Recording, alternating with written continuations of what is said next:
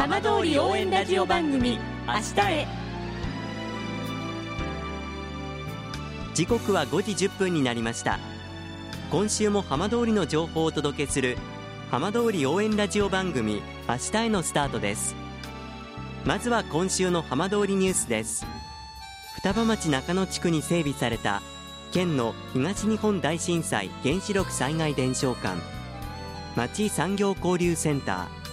県興記念公園の合同開所式が7日町産業交流センターで行われました。関係者が複合災害の記憶と教訓を後世に伝え復興を前進させる決意を改めて示しました。大熊町大河原地区に町が整備を進めている高級的な商業施設が来年3月に宿泊温浴施設と交流施設が来年9月にそれぞれ完成する見通しとなりました。いずれも原発事故の後町内にできる初の施設で地域の復興がさらに前進することが見込まれます。さて毎週土曜日のこの時間は浜通りのさまざまな話題をお伝えしていく15分間。震災と原発事故から9年半。ふるさとを盛り上げよう。笑顔や元気を届けようと頑張る浜通りの皆さんの声。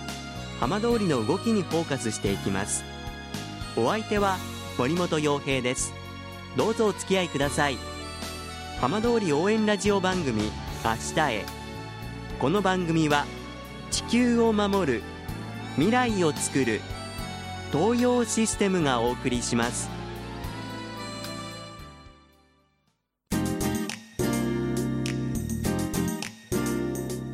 代わっては浜通りの話題やこれから行われるイベントなどを紹介する浜通りピックアップです。川内村では村のさらなる復興につなげようとワイン作りが始まっています。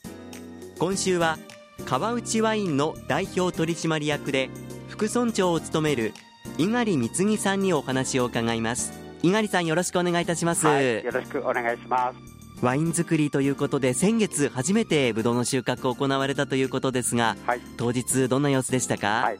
えっと、今回が初めてなんですけど、ええ、10月の5日と7日2日間にわたりまして収穫をしました、はい、あ当日、まあ、5日はですね約40人ほどの地元の皆さんとかあのボランティアの皆さんがですね協力をしていただいて収穫をしたところです初めてのぶどうということでしたがご覧になっていかがでしたか、はい、そうですね。まず感動したということですね。ようやく、まあ、5年目にしてようやくこうぶどうの収穫がすることができたということですね、本当に、えー、まあ、あの参加された皆さんもですねここはみんな感動しながら収穫作業をしていただきました。どのぐらいの規模で栽培されてたんでしょうか？えっとそこは高田島ビンヤードっていうところなんですけど、ええ、約3ヘクタールの農地に1万1000本のブドウの木がこう植えられているんですね。相当な本数ですね。そうですね。して今年で、えー、ブドウの木を定食されて5年目4年目となったブドウの木からですね、え。今年は収穫をしたんですが、はい、まあ、今年は残念なことに、えー、っと去年もそうだったんですがあの長雨とやはり日照不足で異常天候で影響がありまして、え今年の収穫はですねあの白ワインシャルドネの600キロ、約ボトルにして300 50本から400本程度の収穫しかできなかったんですね、えー、はい、それでも収穫ができてワインにになるということのその喜びはもうそうですね。あのひとしおですね、まあ、ようやく第一歩ということになるわけだと思うんですが、はい、あのそもそもどうして川内村でワイン作りをしようっていうことになったんですか、はい。えー、川内村ではですねワイン生産を核の一つとして、えー、やはり震災の復興帰還の促進ですね、ええ、そして新たな産業の創出。あと今そうですね交流人口拡大を進めていくということでワイン事業に取り組み始めたということです。ただワイン作りというのは経験のある方っていらっしゃったんですか？最初はですね、まあ、あのそうですねいないなかったんですよ、そして地域おこし協力隊の皆さんにですねご協力をいただきながら、本当手探りの状態、そしてこれまで、えー、ビンヤードあのぶどう畑を栽培している皆さんにですね、えご指導をいただきながらということでこれまでやってきたんですね。まだあの道のりの途中だと思いますが、はい、ここまでで一番大変だったこと、難しかったことってどんなところだったでしょうか？そうですね、まあ、あの最初に5年目、6年目になるなるところで約1万本のブドウの木を植えましたんで、ええ、そして3ヘクタールって大きなですね、はい、あの面積の中で、やはりそこで結構なこう労働力、作業が必要だというところですね。そして、やはりあのブドウの栽培も農業なんであの天候に左右されるところもありましてそうです、ね、それから病気もそうですよね、えー、そういうところがやはりあの対応というのが大変苦労しましたね。まあ、ようやく初めての収穫となったブドウですが、はい、これからワイン作りに向けてはどんな工程になるんでしょうか？そうですね。今あの山梨市の方と新潟市の方の醸造会社の方に委託醸造という形でお願いしてるんですね、はい、今の川内村には醸造施設がありません現在あの建設中なんですが、ええ、そういうことで、え今年は委託醸造をしてワイン作りをしてそして村民の皆さんに飲んでいただくという結果なんですが、はい、来年には醸造所できますので、ええ、そうしましたら来年の秋のブドウの収穫からですね、ええ、川内でワインが作られるということですね。はい。まあ、この最初のワインということになると思うんですが、はい、あのどんな味になりそうなんでしょうか？そうですね。今回はあの村民の皆さんも楽しみにしていますし、ええ、川内でこうできたワインだということでこう川内村民の皆さんに親しまれるような愛していただけるようなワイン作りということであの委託している醸造さんの方にはですね、ええ、そんなワインを作ってくださいってお願いしてます。そうすると出来上がってみないと猪狩さんはじめ皆さんもこう具体的にどんな味かっていうのはまだわからないわけですね。そうですね。でそうすると今から楽しみですね。そうですね。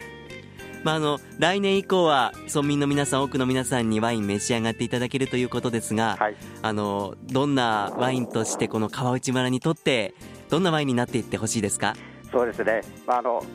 目的もありましたけどもこのワインワインを中心としたですねこれからか交流イベントでですとかね観光ツアーとかそれから村産品を活用したこうワインに合うような新しい食品作りっていうんですかね、ええ、そして、えー、川内村全体にこう経済効果を発揮するようなそういうような連携飲用酒との連携を深めてですね、ええ、こう取り組んでいきたいなというふうに思ってるんですね。ワインに合わせた食、食べ物っていうのは、こちらも楽しみですね。そうですね。今あのいろいろと検討研究会を立ち上げてですね、ええ、それぞれ皆さんの意見とか要望を聞きながら整理していたんですね。まあ、まずは今年最初のそのワインがどんな味に出来上がるのかそこからですねそうですね、まあ、あの3月初めには製品として納品されるということになってますので、楽しみですね。わかりました。猪狩さんどうもありがとうございました。はい、これからもいろいろとご教育ご支援お願いします。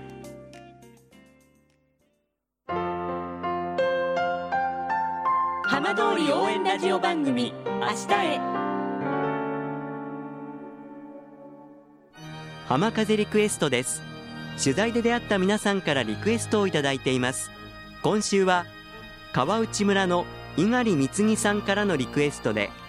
稲葉明分かってください。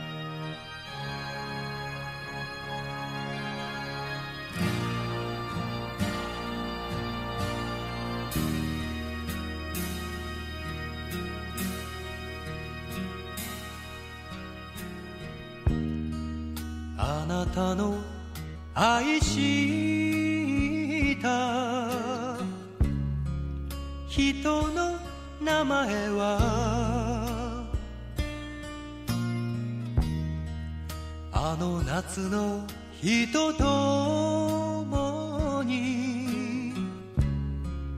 忘れたでしょう。いつも言われた二人の影には愛が見えると。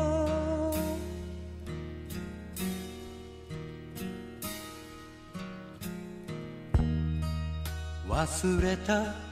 つもりでも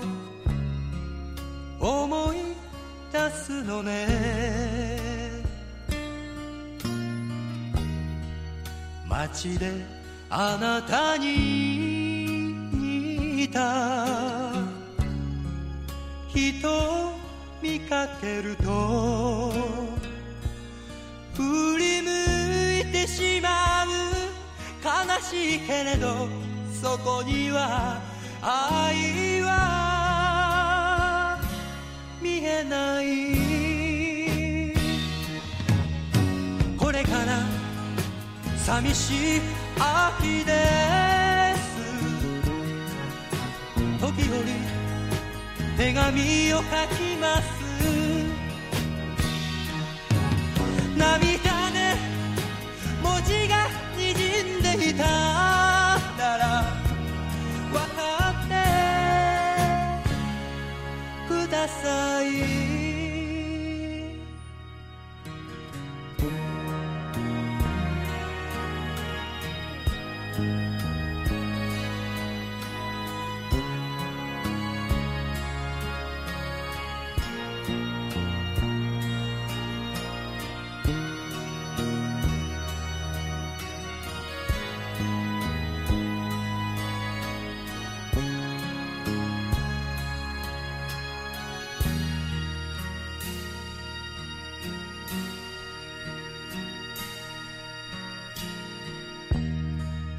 私の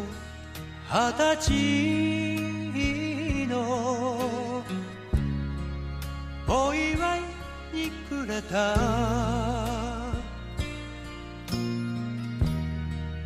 金の指輪は今も光っています。二人で揃えた黄色いティーカップ今もあるかしらこれから寂しい秋で東洋システムってどんな会社？東洋システムはスマートフォンやハイブリッドカーなどに使われる二次電池を検査する機械を作っているんだ。二次電池は何度でも使えるからゴミも出ないんだ。ゴミが出ない電池の検査。東洋システムは地球の環境を守る会社なんだね。浜通りの情報をたっぷりでお送りしてきました。浜通り応援ラジオ番組明日へ。この番組は地球を守る未来をつくる東洋システムがお送りしました。